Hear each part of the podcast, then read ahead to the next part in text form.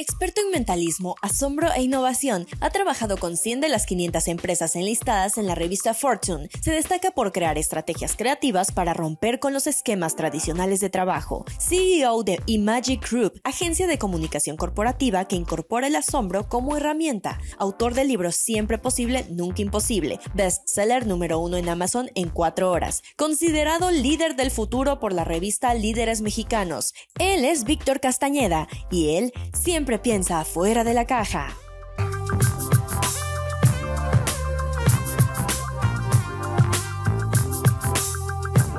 Víctor, bienvenido. Edgar, muchísimas, muchísimas gracias. Qué gusto tenerte el día de hoy aquí con nosotros. Al contrario, gracias a ustedes por la invitación. Oye, Víctor, a ver, eres experto en mentalismo. sí. Asombro e innovación. Explícanos qué es ser un mentalista. Bueno, pues ser un mentalista, primero que nada, pues muchísimas gracias por la invitación, gracias por, por recibirme eh, en este tu espacio. Edgar, debo decirte que el, el, mentalismo es una rama de la magia que se dedica a expresar el cómo pudiéramos sentir si realmente pudiéramos leer nuestras mentes. Es decir, yo, mi, mi background estuvo directamente involucrado en la magia y el ilusionismo desde hace muchos años. Yo a los 11 años eh, viví una experiencia que ya platicaremos en, en un momento, pero eh, a través de eso y después de eso, realmente fue para mí un parteaguas y eh, es por ello que después de varios años viré hacia el mentalismo, que es precisamente toda la, la disciplina que nos ayuda a entender cómo se experimentaría si realmente pudiéramos leer nuestra mente. Y realmente a eso me dedico hoy en día, aparte de muchas otras facetas, pero esa es la idea principalmente. Más adelante vamos a hablar cómo ayudas tú eh, con el mentalismo a, las empresas. Así es. Pero, ¿cómo entrar a la mente de nuestros colaboradores? ¿Cómo hacer que lo que nosotros queremos activar en ellos, porque muchas veces las palabras no son suficientes o la explicación no es suficiente, o porque no se genera bien el, el diálogo o el entendimiento, o porque simplemente no se conecta este, el emisor y el receptor. Entonces me imagino que ahí el mentalismo puede ser un factor muy interesante. Así es, fíjate que, eh, eh, vaya, vivimos un tema muy, muy delicado en las empresas hoy en día y es que precisamente buscamos volumen, buscamos eh, crecimiento exponencial, buscamos el que todo pueda ser cada vez más grande, cada vez vender más, etcétera.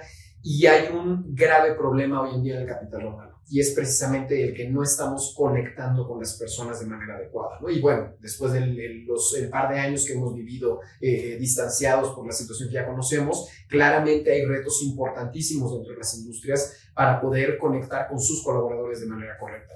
Creo yo que si bien el mentalismo que yo aplico es 100% en ramas de entretenimiento y en ramas de capacitación y todo esto, eh, claramente hay una forma en la que nosotros podemos conectar y podemos conectar nuestras mentes de una manera sorprendente, ¿no? Y, y creo que hoy en día parte del reto que tenemos todas las compañías es cómo generar esa conexión personal con nuestros colaboradores. Honestamente te voy a decir algo, si me supiera el secreto de esto, no estaría yo trabajando, claramente estaría disfrutando en Fiji, ¿no? Pero sí, claramente tenemos una, una, una oportunidad, todas las compañías, en el cómo podemos conectar con las personas. Y eso creo que se hace a través de dos niveles muy importantes, ¿no? El primero es el nivel laboral, que es el que trabajamos directamente todos, eh, sin embargo, hay un nivel personal que muchas empresas le tienen miedo al poder eh, conectar, ¿no? Decimos, bueno, hay, hay parte en donde yo no me quiero meter en la parte personal de los colaboradores, pero claramente y estudios recientes han determinado que en el momento en el que te involucras personalmente con tus colaboradores, entiendes más al respecto de sus contextos, de qué es lo que ocurre en su vida personal, el entorno. del entorno que viven, claramente empieza a ser mucho más retribuible esa relación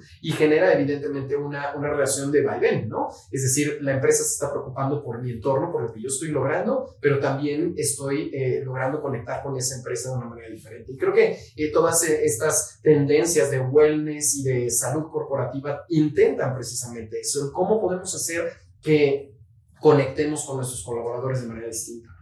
Oye, tú comentas, y, esto es muy importante para todas las personas que nos están viendo, ¿no? Tú siempre dices que viejas respuestas difícilmente van a poder generar un buen futuro. ¿Cómo romper con ese paradigma de, de cuestiones ya tradicionales? Porque muchas veces construimos sobre algo que ya sucedió con un resultado positivo o negativo.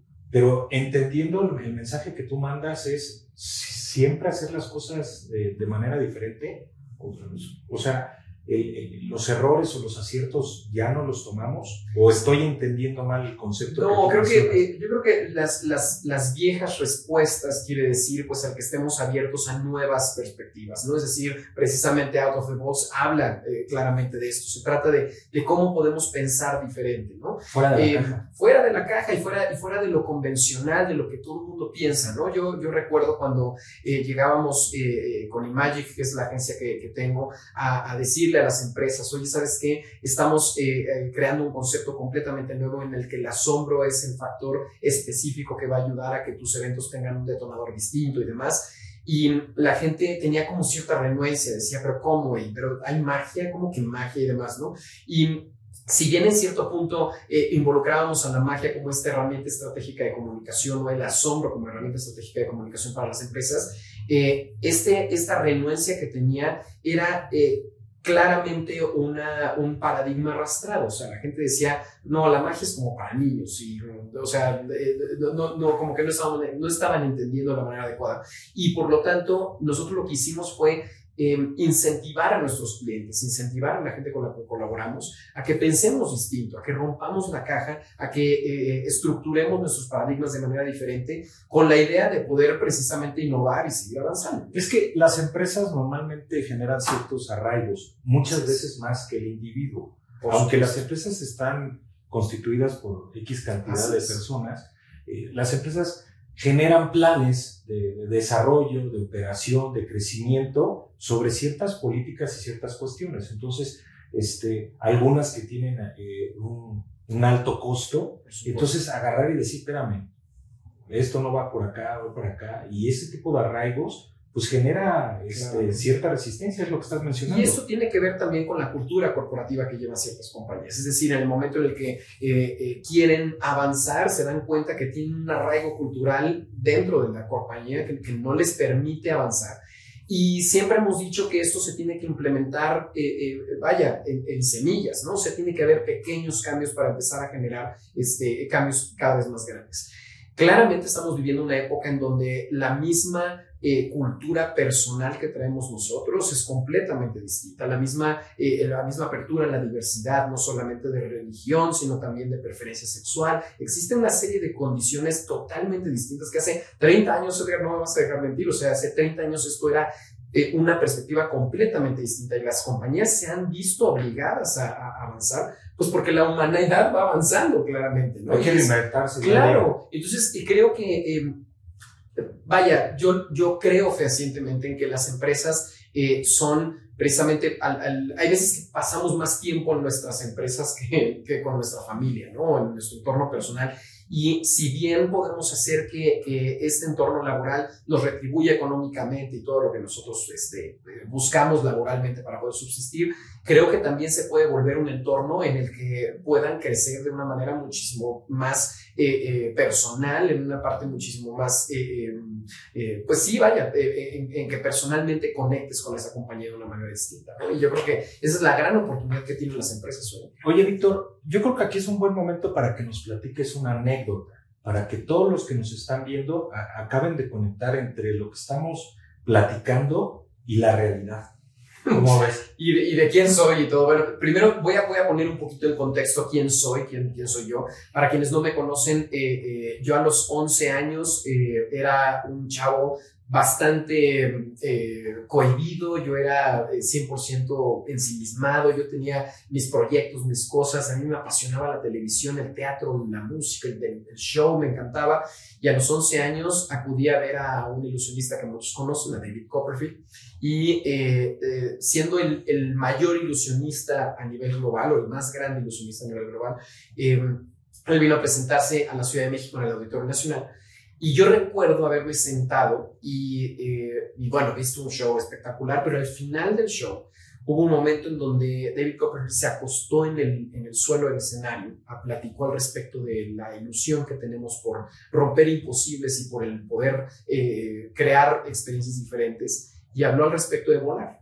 Y dijo que dentro de ese imposible para él era un sueño poder volar y de pronto se levantó del piso y empezó a volar como Peter Pan. Y yo recuerdo que agarró a alguien del público y eh, también voló con esa persona. Y ciertamente yo recuerdo cómo se me, salieron las lágrimas y dije, esto es lo que yo tengo que hacer el resto de mi vida, ¿no? Y a partir de ese momento yo decidí dedicarme a la magia, al asombro y al show, ¿no? Y al espectáculo. Y a partir de ese momento yo eh, claramente me volví fan de David Copperfield, fui una persona que, siempre estuvo muy atenta de qué cosas hacía, qué proyectos lograba y demás. Y años después, eh, la vida me trajo al lugar correcto y con las personas indicadas y pude colaborar con David Copperfield por primera vez, ¿no? Y, pude trabajar con él durante dos semanas en un eh, gran proyecto. Se, se, David Copperfield, para quienes no conozcan, tiene un museo privado en Las Vegas eh, de, que es literalmente un, un, galerón, hagan de cuenta un supermercado así completamente, pero dentro tiene un museo privado de puras colecciones al respecto de magia. ¿no? Tiene artículos que le pertenecieron a Houdini, la biblioteca más importante de, de acervo cultural mágico que hay en el, en el, mundo. O sea, vaya, hagan de cuenta que es como la biblioteca de Hogwarts, pero, pero así tal cual. Y eh, y tuve la oportunidad de formar parte del equipo que curó parte de esa colección. Eh, durante dos semanas y fue una experiencia brutal. Entonces, em, esta anécdota lo que, lo que quiero decir es que em, tiene, una, tiene una, un, vaya, un mensaje muy interesante para mí y es que los imposibles se pueden lograr, ¿no? Y que prácticamente el día y en el momento en el que pones tu mente en algo y dices, eso es lo que yo quiero hacer el resto de mi vida, la, la, y lo haces con pasión, con pericia, con aplicación, pues la vida te retribuye, ¿no? Y eso es eh, parte de lo que muchas personas apasionadas como yo hemos podido lograr. Eh, platícanos una de las estrategias más creativas que has aplicado en alguna empresa, evidentemente sin, claro, sin nada. No, no, por supuesto. Eh, vaya, lo que ocurrió con mi carrera profesional es que yo después estudié comunicación en la Universidad de Anáhuac, que estudié un posgrado, este, posteriormente en la Universidad Iberoamericana, y gran parte de todo lo que, lo que yo aprendí de esta, de esta gran carrera, que es la, la carrera de comunicación, es precisamente cómo poder comunicarnos de manera efectiva y nos movimos, mis presentaciones y todas las ideas que yo traía las movimos al mercado corporativo y para mí funcionaron como algo muy interesante. Es un mercado que se renueva constantemente y que claramente necesita que diariamente estemos renovando ideas y demás. Entonces, para mí me pareció un semillero espectacular eh, para, nuestra compañía, para nuestra agencia. Y entonces, eh, creamos una agencia que se llama Magic Group, que es una agencia que, como lo platicaba, eh, incorpora la magia y el asombro y, herramientas estratégicas eh, para asombrar audiencias como eh, estrategias de comunicación para las compañías. Entonces hacemos eventos corporativos, hacemos lanzamientos, hacemos eventos de fin de año, realizamos producciones muy, muy padres. Y hay, eh, hubo una, una, activación que realizamos para Coca-Cola, que cuando eh, surgió el, el, proceso de Coca-Cola Cero, que ahora es Coca-Cola sin azúcar, eh, Coca-Cola Cero tenía un problema en el mercado y decían cómo podíamos lograr que la gente entendiera que Coca-Cola Cero era el mismo sabor de Coca-Cola, pero regular, pero cero azúcar. Entonces realizamos una, una activación que capacitamos a un grupo de personas que estaban yendo a puntos de venta diversos. Y lo que hacían es que em, mostraban una lata de Coca-Cola normal.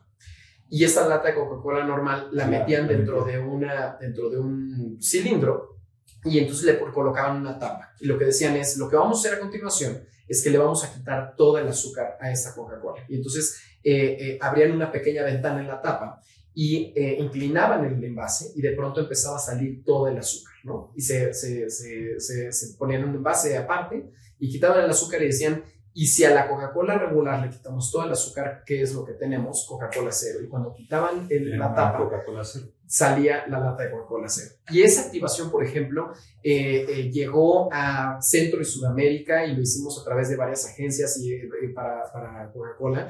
Y la realidad es que fue una de las activaciones que logró demostrar precisamente, y hoy en día es un caso de éxito que, platicamos mucho, eh, logró demostrar el cómo eh, eh, un acto sorprendente podía generar mayor recordación en los consumidores gracias a que el mensaje se establecía de manera clara, visual, pero sobre todo sorprendente.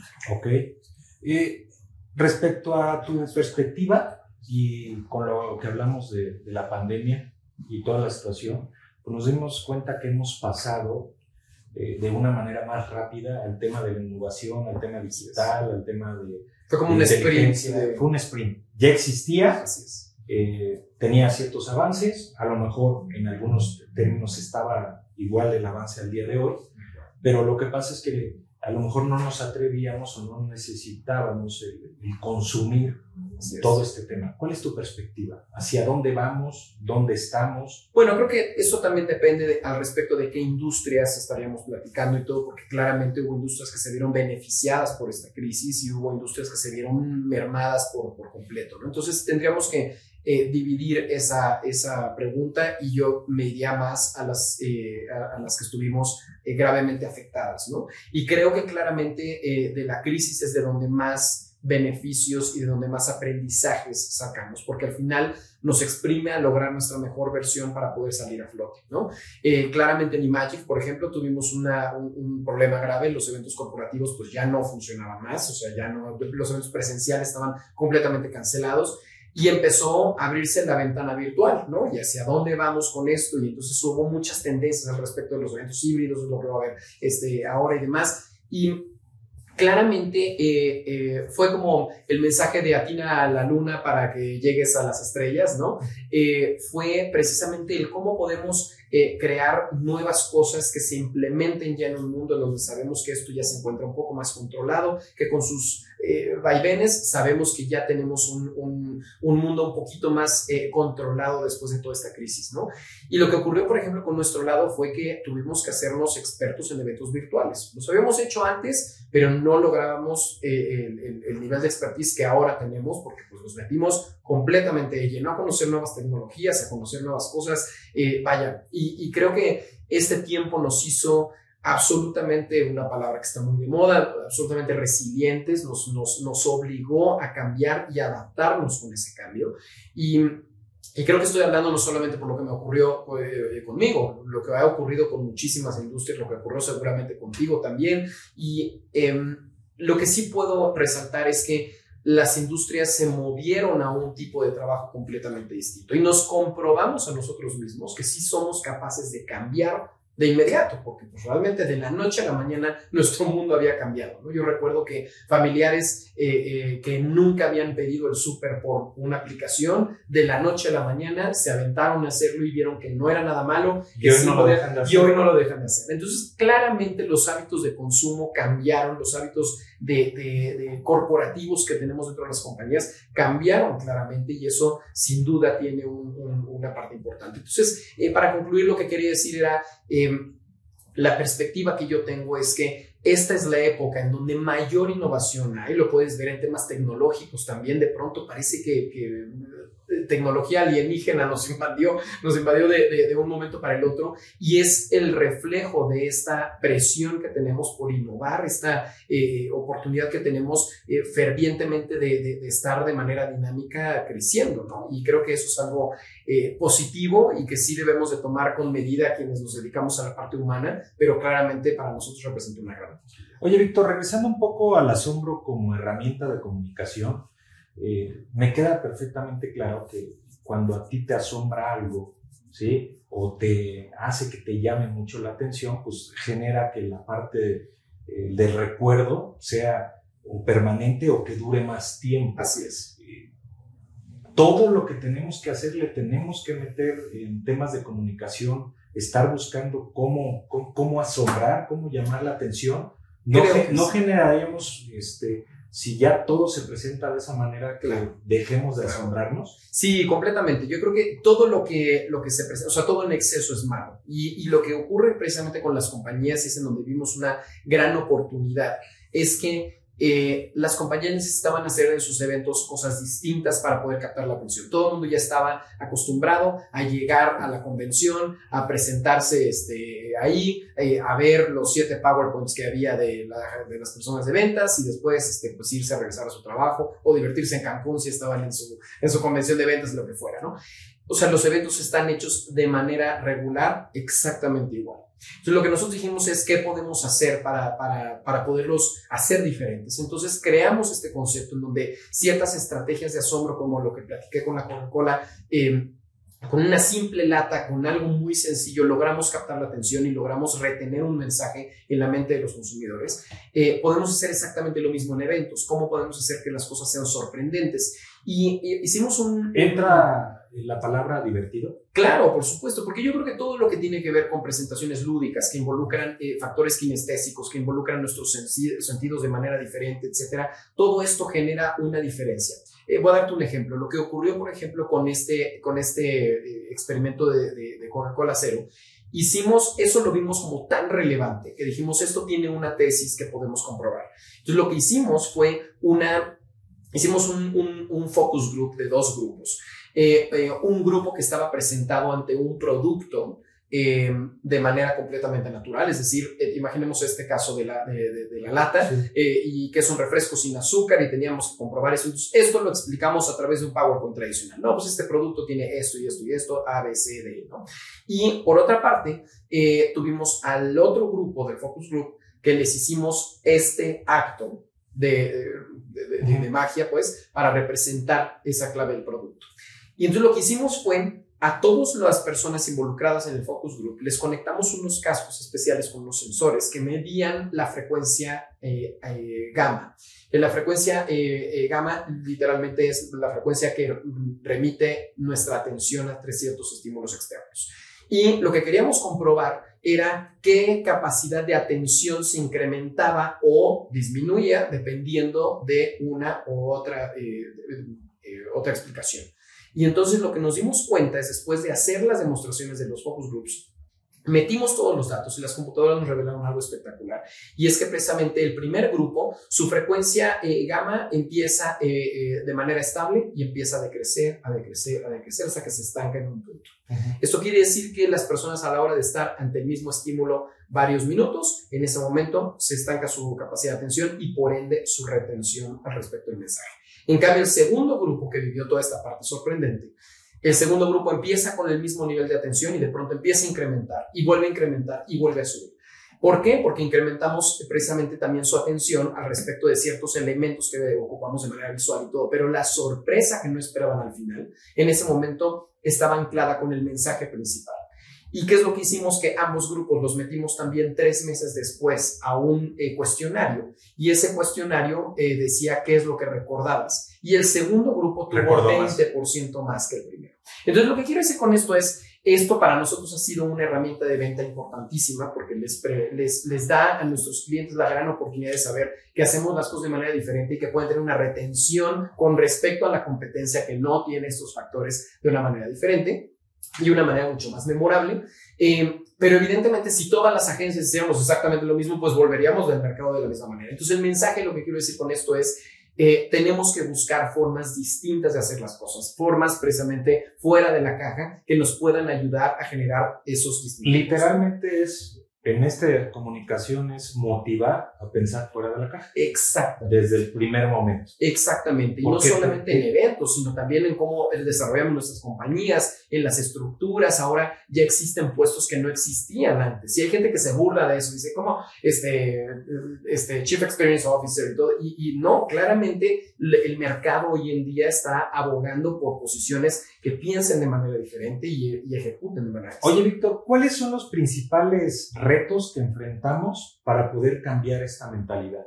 Yo creo que en principio es la rutina. Y si, si me podrías decir cuál es el número uno, es la rutina, es, la, es, el área de confort, es la, la zona en donde no nos movemos fuera de la caja. ¿no? Y creo claramente que precisamente eh, en, en estos últimos eh, años nos ayudó la crisis de pandemia a salir de esa zona de confort, a decir, ¿cómo puedo aprender cosas que no había aprendido antes? ¿no? ¿Cómo me atrevo? ¿Cómo? Ah, claro, bueno, porque es, es, uno es el atrevimiento, pero también otro es el reto de, de, de, hacer algo distinto, ¿no? Y creo que eso requiere, pues, como bien lo dices, de atrevimiento por completo, ¿no?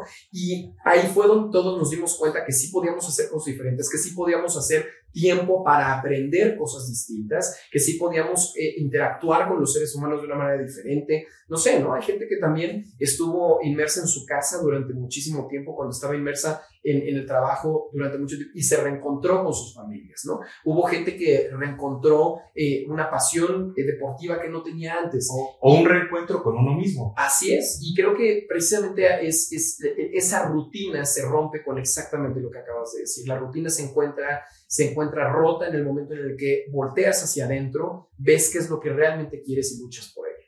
Oye, Víctor, quiero agradecer tu tiempo, pero sobre todo quiero agradecerte que eres una persona que piensa fuera de la caja. Muchas muchísimas gracias. Te agradezco muchísimo. Gracias a todos por la invitación. Esperemos que les haya gustado nuestro episodio.